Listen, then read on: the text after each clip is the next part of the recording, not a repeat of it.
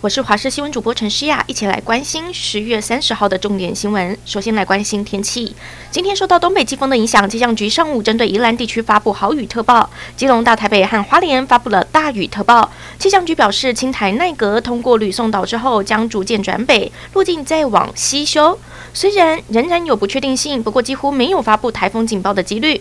但是今天到星期三，一连三天受到了外围环流与东北季风的共伴效应影响，北部东半部继续有剧烈降雨的几率，与前两波泥沙和热带性低气压的共伴效应发生位置高度重叠。明天、后天是降雨最多的时候，也是最接近台湾的时候。另外来关心疫情，今天国内新增了三万一千五百例的本土个案，境外移入有四十七例，死亡个案则有七十六例，其中四十五例男性，三十一例女性，年龄介于四十多岁到九十多岁以上，都属于重度感染。今天本土确诊数和上周相比减少了百分之十点八，疫情有逐渐缓和的趋势。对此，中央流行情指挥中心发言人庄人祥也透露，周三或周四将召开专家会议，讨论确诊隔离的天数，从现行的七天缩短为五天，请专家提出建议来讨论。金门大桥在施工了十二年之后，今天终于正式通车了。这座全台最长的跨海大桥，必须克服地形和气候，施工的难度很高。完工之后，将大大缩减大小金门之间的交通时间。国际消息。南韩首尔梨泰院昨天举行了一场万圣节派对。由于这是疫情解封之后第一个万圣节，因此涌入了超过十万人前往狂欢。没有想到爆发了南韩史上最严重的踩踏伤亡。根据南韩消防部门统计，事故一共造成了上百人死亡受伤，而大部分的死伤者是青少年跟二十多岁的年轻人。另外，原本报道指出十九名外籍人士罹难，但现在已经下修为十人。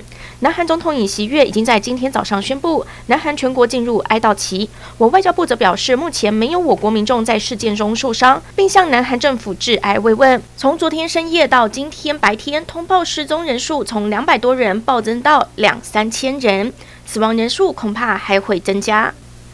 南韩首尔梨泰院发生了严重的踩踏事件，外界都很关心原因究竟是什么。事实上，过去的万圣节梨泰院都是人山人海，而今年是解封后的第一个万圣节，现场更是挤得水泄不通。事发第一现场是在一条大约四公尺宽的巷子，有大量人潮推挤。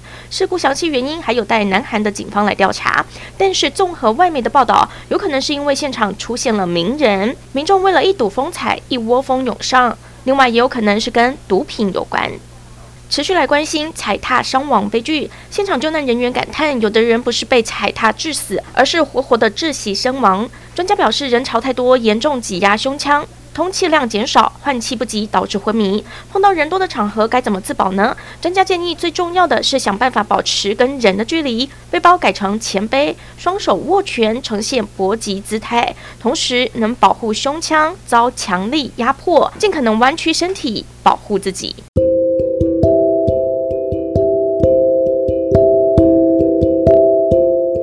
感谢您收听以上的焦点新闻，我们再会。